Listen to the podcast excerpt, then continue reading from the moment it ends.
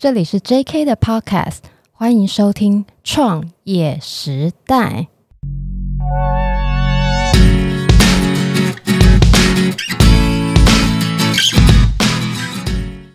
Hello，大家好，我是 JK 的板娘 Irene。今天呢，是我录《创业时代》第二十集，但是啊，这集有一点不一样。我被一位朋友催促着要有所成长，要学会进录音室进行双人访谈。他呢，是我们 JK 的顾客。那后来因为我和他聊天聊得很投缘啊，之后就渐渐认识了。这样，那我等一下，再来慢慢跟大家说，我是怎么被他的果决，然后领着向前行的。先来跟大家介绍今天的主角，台北安曼牙医诊所的院长黄黄医师。嗨，大家好，大家好，我是黄黄医师。黄黄医师先自我介绍一下好吗？好，嗯、呃，大家好，我是黄瑜君医师。那我是一位矫正专科的医师。那其实我专长是做儿童的矫正，所以呢，呃，其实非常谢谢今天 JK 板娘的邀请哦，来能够来一起来上这个创业时代，跟大家聊聊我的创业故事。呃，我我是之前有在那个呃黄黄医师的 YouTube 卫教频道啊，我我有看你的那个 YouTube 卫教频道，最主要是在教什么？这是给大人看的还是给小朋友看的？因为我看你拍很多哎、好，那我先跟大家。介绍一下，就是我当初做的那个 YouTube 频道。等一下，等一下，这这频道叫什么名字？嗯、呃，频道名字叫做“黄黄医师宝贝牙”。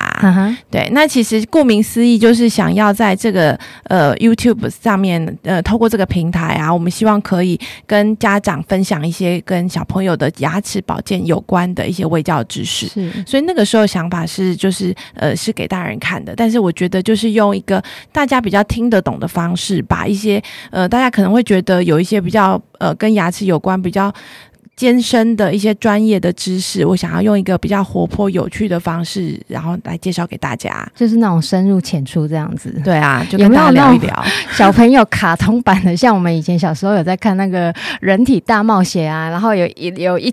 一群血液细胞在走到哪里走到哪里，那种很可爱的。你未来有想要做这个吗？哦，这个其实你已经问到我的下一步了，就是 Irene 有点你那个，哎、欸，因为很好看啊，速度太快。但是我我最近就是其实已经这这件事情也在着手进行中，嗯，就是我其实最近呃也在筹备一本书。那我这本书其实就是想要给小朋友看的。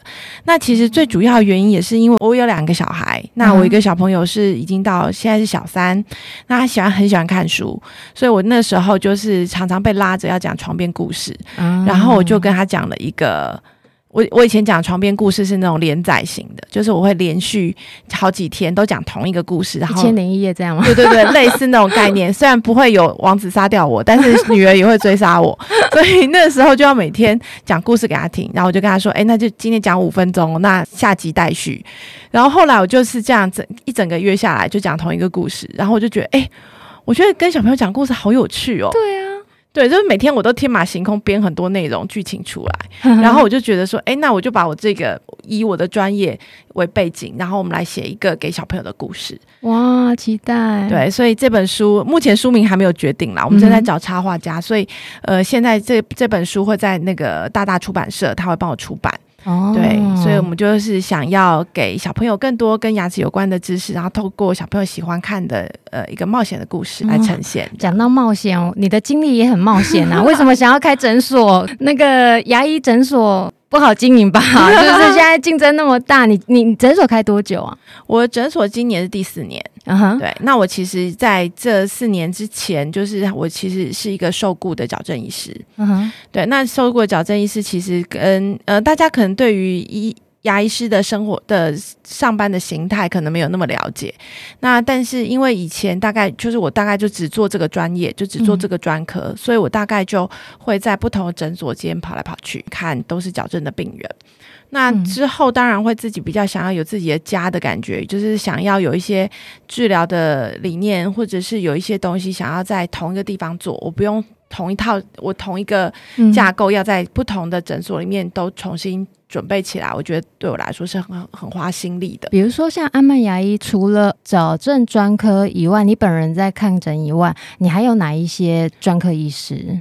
呃，我们其他就是现在，因为牙科现在产业就是专呃专业化，大家细分的越来越，是不是有点像那种联合诊所的概念？对对对对对，所以每个医生都有各自不同的专长。嗯哼，对。那以前的以前的想法就是，比如说以一般科、一般牙科为主，然后大大概矫正就占其中一个部分。但是我们的诊所比较反过来，我们是以矫正专科为主，嗯、就是以矫正的治疗为主。嗯、那其他专科就是搭配的这些呃矫正的需求，因为矫正的病人他们还是可能需要做假牙，可能还是需要有牙周病的照顾，或者是根管治疗的协同。嗯、那这些部分其实我们就是请其他的专科医师可以帮我们专门负责这些事情。那你觉得像你这样子开四年多，你觉得自己开诊所跟给人家请有什么不同？差在哪？差在哪？我觉得是对于工作的心态不一样吧。怎样不一样？就是、你你可以在诊所干嘛吗？我可以在诊所干嘛？我可以 想干嘛就干嘛吗？我要在诊所吃披萨、吃炸鸡、喝真奶，是这样吗？就是通常大家还是想要有一个自己喜欢的工作氛围啦。对，然后我喜欢团队感，我喜欢诊所是有团队感的。哦、那那因为矫正其实矫正治疗想要做得好，就是包括你你。我我也希望我的病人可以得到很好的照顾。是，那我们其实现在也看了很多小朋友，所以我也希望这些小朋友或者家长可以在这个诊所里面有。同样感受到爱，同样感受到被在乎，然后同样感受到一些温馨愉快的氛围。因为像我两个小孩啊，我也是他们的病人，两个小孩都是在那边看的。我我儿子很妙，他就是一开始不敢给，因为我其实知道说小朋友看牙是要给呃这么小要给儿童牙医专科看，嗯，可是之前带他去。别的诊所看呢、他就是他也不是排斥，可是就没那么喜欢。但我发现你们哲哲医师很厉害，对啊，啊就是去了那边之后，我小孩就乖乖躺在那边，然后我还可以去旁边买杯咖啡再上来这样子。对，上次红红医生就是这样，他说：“妈妈，你可以你可以在外面没关系，这样子，不然姐姐在里面陪他。”对，我就觉得那整个氛围还有嗯、呃，医师他们在看诊就是很专业，然后是让家长很放心的，然后整个诊所。里面的设计啊、色调啊，就是很柔和的。当然，就是有一些软呃一些硬体设备是需要的。那我觉得其实软体的设备，就是软体的部分才是最难追求。我的意思是说，跟人有关的事情。嗯、那像 Irene 刚刚也有提到，就是说，哎，我们其实对于小孩来说，就是我觉得。小孩就是需要陪伴他成长啊。虽然我们，我觉得有时候我们家长就是身为家长，也是常常需要去勉强他们做一些他们不喜欢做的事情。嗯，比如说像你刚刚讲的牙科的治疗，嗯，那或者是说我常常要让小朋友开始做牙齿的矫正。嗯，那其实很多家长就会说啊，他那么小，怎么可能做得到？对啊，对。但是我其实会觉得说，哎，其实孩子他们都会有想要成长、想要进步的那个心情。嗯，所以其实只要家呃，就是只要身为医生，或是我们。的团队可以适当的引导他们，让他们可以觉得说，哎，他在这个过程当中，他们可以学会独立自主，嗯，他们可以学会说，他们可以自己自己对他们来说，他们可以负起一些责任，然后发现自己这个负责任的事情可以同时带来外观上的进步，或者是哎，他可以被奖励。是。对小朋友来说，他们其实就会觉得，哎，这是对他们来说也是一个自信心的建立，也是一个很开心的过程。哦，所以这等于是矫正的附加价值对，我希望可以同时带给孩子们这些附加价值。而且我我常常看你会像之前你就会在你的呃诊所里面办演讲，然后你也会全台啪啪走，有有时候去呃台中演讲啊，或者是去哪里演讲。但我就觉得 我就很好奇，因为 大家对牙医的印象就是哦，牙医赚很多钱哦。可是像你这样子到到处演讲可以赚钱吗？那你那你的观众、你的听。听众大部分都是谁？而且你为什么要做这些演讲？呃，其实我现在做演讲，大概有两个部分，就是一个部分当然还是专业领域的里面，就是诶，其他的牙医师，我们也要常常就是分享我们的。的的治疗的一些经验给其他的牙医师，哦，这是一个部分。嗯、那其实另外一个部分，我现在做了比较多的演讲，就是有一些跨领域的合作，或者是到一些不同的地方去做演讲。比如说，因为像我现在，因为我现在做早期矫儿童早期矫正，就是讲说小朋友其实常常在小的时候就有一些口腔的坏习惯。嗯哼，就有些小朋友会喜欢吃手指啊，或是嘴巴开开的用嘴巴呼吸的这些问题，其实都会影响到他们的牙齿发展。是，那其实我觉得当医生都希望这些人都不要变，最最后都不要变成我的病人。嗯哼，我都会希望说，哎，如果这些小孩可以在更小的时候就被发现他有这个习惯，可以把它改过来，那他以后就不需要做真的做到治疗的部分。我觉得那才是对于当医生来说最最大的初衷。所以其实后来现在有蛮大的。呃，演讲的有的来源都是像是那天我跟食育协会，是就他们在教小朋友怎么样好好吃顿饭。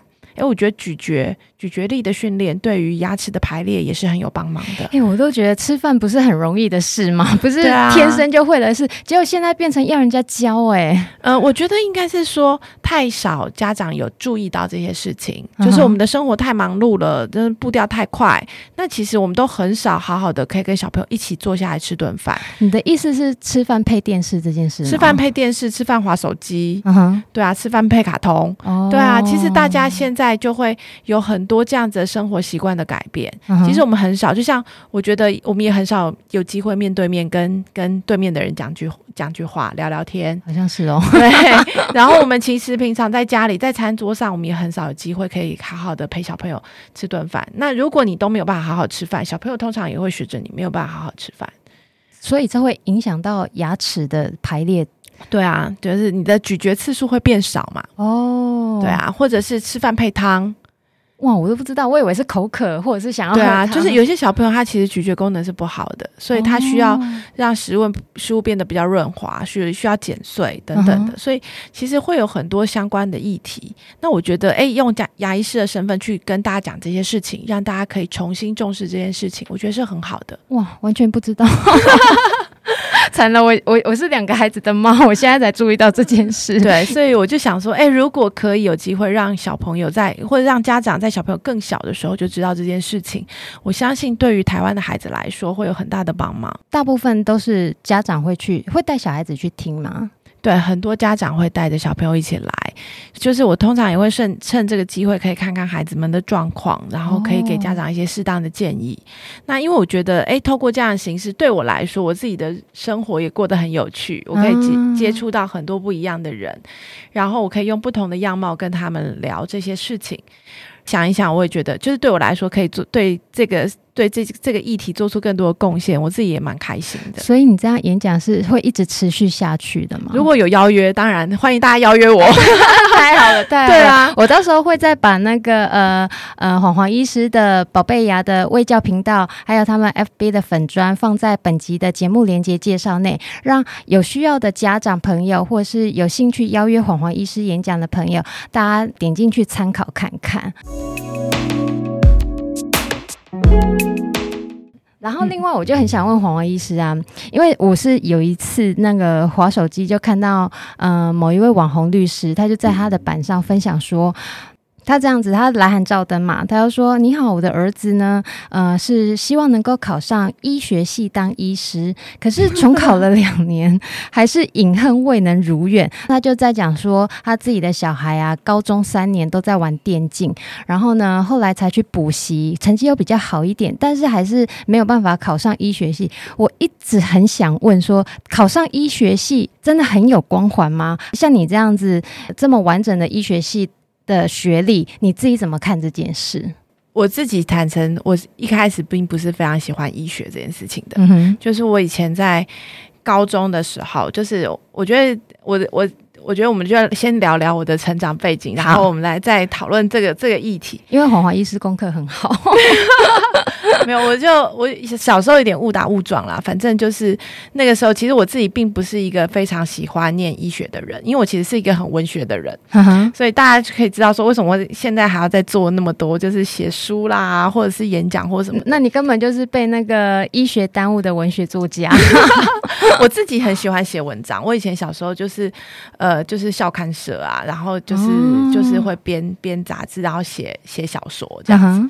然后我那时候其实就觉得啊。为什么要为什么要念医学系？但是那时候真的就是觉得，哎，好像也不知道。就是以前我觉得我们在那个时候对自己的探索比较少，所以那个时候就的确就觉得说，哎，好像也就就家呃家里的期待或者什么的，所以就来念这念念医学系。是，但其实坦白说，医学系的生活非常苦闷哦，就是整个大学。六六年都在背书当中度过，就是不断的念原文书嘛，嗯、然后背所有的英文单词啊。如果以台湾的医学教育，大家都是这样子。嗯、所以其实我觉得那是非常苦闷的，尤其我觉得，就尤其很多就是以前是数理很好的，嗯、的的那些男生们，就是你会发现到医学系又完全不用不到数理。坦白说，这样好浪费哦。对，其实我就觉得，哎、欸，这为什么大家就会有一个。观念就觉得说，哎、欸，其实其实功课好就一定功课好是代表说会背书，所以念很背很多英文单字很好用。但是如果你的功课是说你的数理很强，嗯、我真的觉得进医学院好可惜。所以很台湾很多科学家都是这样被抹杀掉的嘛。但是我就觉得说，好，就是这是这是整个在医学的过程，念医学的过程当中，我觉得大概大家可能会觉得说，医生可能是一个赚钱。看起来风很风光的职业，可以得到很好的名名啊、利啊等等的。嗯、但是我其实就会觉得说，我自己会在这些医学生的身上，就是我觉得，呃，台湾的确有很多是很就是功课很好的，是进到医学系。但是我们也有看到很多，就是这些医学生，他们其实进了医学系里面，发现医学不是所爱，然后又离开这个这个地方。所以，真的阵亡的很多吗？呃，一定有，一定有，嗯、就是我们我们有因为压力大离开的，哦、就是因为压力大，然后没有办法在医学领域，就是没有办法继续进到真的进到医院生活里面的，一定也有。就像前一阵子。我记得前两个礼拜有一个医学生跳楼自杀，我觉得那个就是让人很心痛啊，就是就是我们的社会没有办法接住这样子的孩子，是，但是其实很可能那个孩子在更早之前就已经有非常多的求救讯号了，这并不是他所爱的，嗯、然后他可是他可能会因为其他人的期待，然后医学院的以前医学院的压力真的非常大，就是我们三个礼拜考一次试。嗯哇塞！三个礼拜期中考、期末考一次，不是那种感觉，不是那个期中、期末这样。人家三个月，我们是三个礼拜，就是那种。然后，所以我们的就是，我觉得那个时候的压力是很大的。他每次考的范围就是那个原文书根本念不完，然后对，就是以那样子的状况在前进。我我觉得那个就是对于有一些孩子，他真的没有那样子的意意向来说，其实如果只是用最终的成就去去去去。去让他们要走上这条路，我觉得对他们来说是真的是辛苦的。所以在医学院，你都怎么排排解你自己的苦闷？排解自己的苦闷。呃，我觉得、就是、听起来就觉得念医学系真的是蛮辛苦的一件事，这样。就是我觉得那个是，就是真的就是在医学院的过程当中，我其实那个时候，因为我觉得我还好，我的我的我念的是台大嘛，所以台大有很多别的科系，嗯、所以我其实那时候有蛮多是靠我其他系的同学给我的养分，比如说呃，你会去就那时候我们会玩社团啊，哦、然后就在不同的社团里面，然后或者是我那时候有一些朋友，就是比如说心理系的朋友。朋友或者是什么是我自己喜欢的科系，那我就会花比较多时间在念这些其他的东西上面。哦，对，所以呃，我觉得那个是那个是那个时代那个那个时候的我，然后直到后来进到临床的时候，我才开始觉得那时候已经到第第六年的时候了，我才开始觉得，哎、嗯，医学这件事情是对我来说是有趣的，因为它。对我来说，有趣的是跟人的接触，是就是我喜欢跟人在一起，我不喜欢跟书在一起。所以好了，读书之外，读书之外。但是，哎，当你发现说，哎，我为了要治疗这个人，或者是我为了要治疗，但我觉得都是治疗人。是治疗的过程当中，你会遇到困难，然后你才会开始觉得，哇，念书是那么有趣的，因为你就发现书本上的世界可以跟现实的你的临床对别人的帮助上是彼此互相印证的，这件事情才会有新的意义。嗯，所以对我来说，那个发生意义的时候，真的是进到临床的工作当中，然后才开始走到自己的专科领域。嗯、就是自己我的自己的专科也是一个很有趣的，因为没有没有两个人的牙齿是排的一模一样的。真的吗？对啊，而且我对牙齿排列这件事情就相当好奇。也像那时候我小孩他因为乳齿要掉了嘛，然后也去照 X 光，就是因为有蛀牙的关系，嗯、那个 X 光片我才知道说啊，那个成人的。呃，那个什么恒齿已经在上面整排排列好了，准备等着要下来的那种感觉。我那时候才发现，嘿，真真的都长好了。我以为是掉了才开始长呢。对啊，对啊，因为我觉得，哎，其实我们以前在学校学这些事情也很少，然后我就觉得这些事情对于你看，对于冠霖来说都是一件有趣的事情，所以对孩子来说也是一件有趣的事。对他看到也是，哎，妈妈，这上面是什么？对啊，所以我就觉得，哎，其实，其实我就觉得，用不同的眼光来看我自己现在的专业，我就觉得也蛮好玩的。可是，如果把你的专业带到你的创业上面来，你觉得你自己开诊所创业，嗯、呃，让你感受成就。成就感比较大的是什么？成就感比较大的事情就是，我以前在受雇的时候，我大概就觉得我眼睛看的就只有医学，是，就是我就只有在看说，哎，我怎么样治疗病人，我的专业要怎么样更精进或怎么样。嗯。但是其实在创业之后，我才说，哎，我觉得我好像十年磨一剑，哎，就是我所有的，呃，所有以前培养的能力都在这个时候拿出来用。就是比如说，我很喜欢写文章，所以我就会写非常多的卫教文章。我有一个部落格，然后里面其实已经五五六十篇应该有，还是上都是在讲对，就跟牙齿有关的。好好，到时候我也会把 黄华医师的部落格贴在本集的呃节目介绍内，来造福大家。对啊，所以我就觉得，哎，我喜欢创业的过程当中，就是因为会有非常多不同，就是你需要开始学其他，就除了专业之外的事情，包括怎么做行销、做品牌或什么，其实我都是在这个路上慢慢摸索的。而且我们对牙医师开诊所的很多感觉就是，哦，感觉好像很风光，牙医师赚很多钱，可是却没有人问说。牙医师们在开诊所，在经在经营上创业有什么困难？你像你有没有什么遇到困难的点，让你印象比较深刻，或者是你自己感触很深的？其实都是困难吧。就是从开门的那一刹那就觉得都是困难啊，比如说就是觉得哎、欸，不知道病人会不会有病人来啊，或者什么的。虽然我其实那时候就觉得说，哎、欸，我其实在这个专业里面做很久了，但是你知道人矫正一辈子只做一次嘛，嗯、所以通常我的之前的我的病人他他不太会需要再有下一次的服务。可是像你开诊所啊。多久之后你才觉得说，嗯，客源有比较稳定了？因为一开始一定是像就像我们开餐厅一样啊，一开始一定是没有人知道，或者是只有亲朋好友知道，客源比较少。那你觉得你是到第几年之后？